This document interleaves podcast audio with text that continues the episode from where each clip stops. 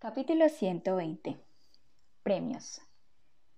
Me gustó mucho el discurso del señor Traseronian, pero tengo que reconocer que desconecté los audífonos un poco durante los discursos que prosiguieron.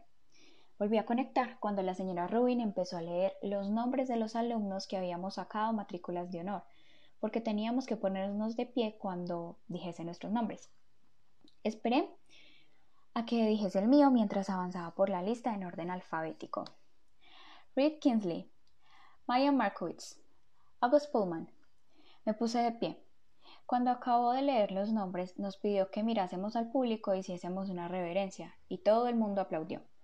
Entre tanta gente no tenía ni idea de dónde estarían sentados mis padres. Lo único que alcanzaba a ver eran los flashes de la gente que estaba haciendo fotos y los padres que saludaban a sus hijos. Me imaginé a mamá saludándome desde algún sitio, aunque no podía verla. Luego, el señor Traseronian volvió al podio para presentar las medallas a la excelencia académica. Jack tenía razón. Jimena Shin ganó la medalla de oro a la excelencia académica general en quinto grado. Charlotte ganó la de plata. Charlotte también ganó la de oro en música. Amos ganó la medalla por la excelencia en deportes, lo cual me puso muy contento porque desde las colonias considerábamos uno de mis mejores amigos del colegio. Pero lo que sí me encantó fue cuando el señor Traseronia pronunció el nombre de Summer para entregarle la medalla de oro en escritura creativa. Vi que Summer se ponía la mano en la boca cuando dijeron su nombre y cuando fue andando al escenario grité ¡Viva Summer! lo más alto que pude, aunque creo que no me oyó.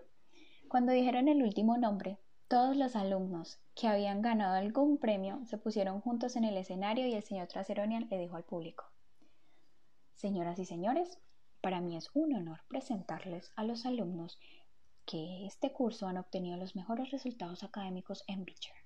Muy bien a todos. Aplaudí mientras los alumnos hacían una reverencia sobre el escenario. Me alegré un montón por Summer. Y el último premio de la mañana, dijo el señor Traseronian cuando los alumnos volvieron a sus asientos. Es la medalla Henry Ward Beecher para honrar a los alumnos que han sido notables o ejemplares en ciertas áreas durante el curso. Esta medalla siempre ha sido nuestra manera de reconocer el voluntariado o el servicio al colegio. Enseguida me imaginé que se la darían a Charlotte porque en este curso había organizado la recogida de abrigos con fines benéficos, así que volví a desconectar un poco. Me miré el reloj, las 10.56, ya me estaba entrando hambre.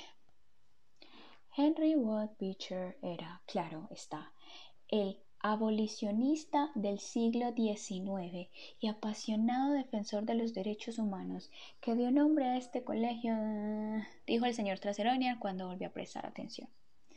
Mientras leía cosas sobre su vida para preparar este premio, con un pasaje que escribió y que me parecía especialmente coherente con los temas que he tocado antes, temas a los que he estado dándoles vueltas durante todo el curso.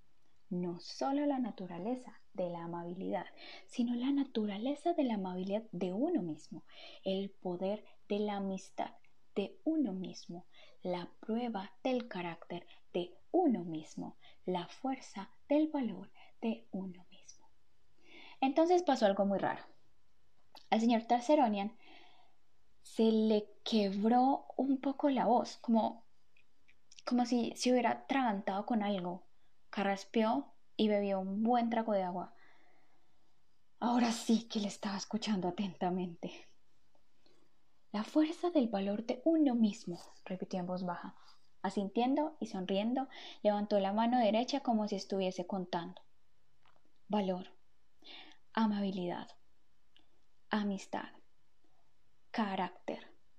Estas son las cualidades que nos definen como seres humanos y nos llevan a veces a la grandeza. Y esto es lo que hace la medalla Henry Warwicker. Reconoce la grandeza. Pero, ¿cómo lo hacemos? ¿Cómo medimos algo como la grandeza? De nuevo, no hay regla para medir una cosa así. ¿Cómo la definimos? Pues bien, Pitcher tenía una respuesta para esto. Volvió a ponerse las gafas, hojeó un libro y se puso a leer. La grandeza, escribió Pitcher, no está en ser fuerte, sino en el buen uso de la fuerza, El más grande es aquel cuya fuerza conquista más corazones. De nuevo se le quebró la voz. Se puso los dos índices sobre la boca durante un segundo antes de proseguir. El más grande es aquel cuya fuerza conquista más corazones con la atracción del suyo propio. Y ahora, sin más vacilación, este curso es para mí un gran honor. Concederle la medalla Henry Ward Beecher, al alumno cuya fuerza silenciosa ha conquistado más corazones. August Pullman, ¿quieres hacer el favor de subir para recibir este premio?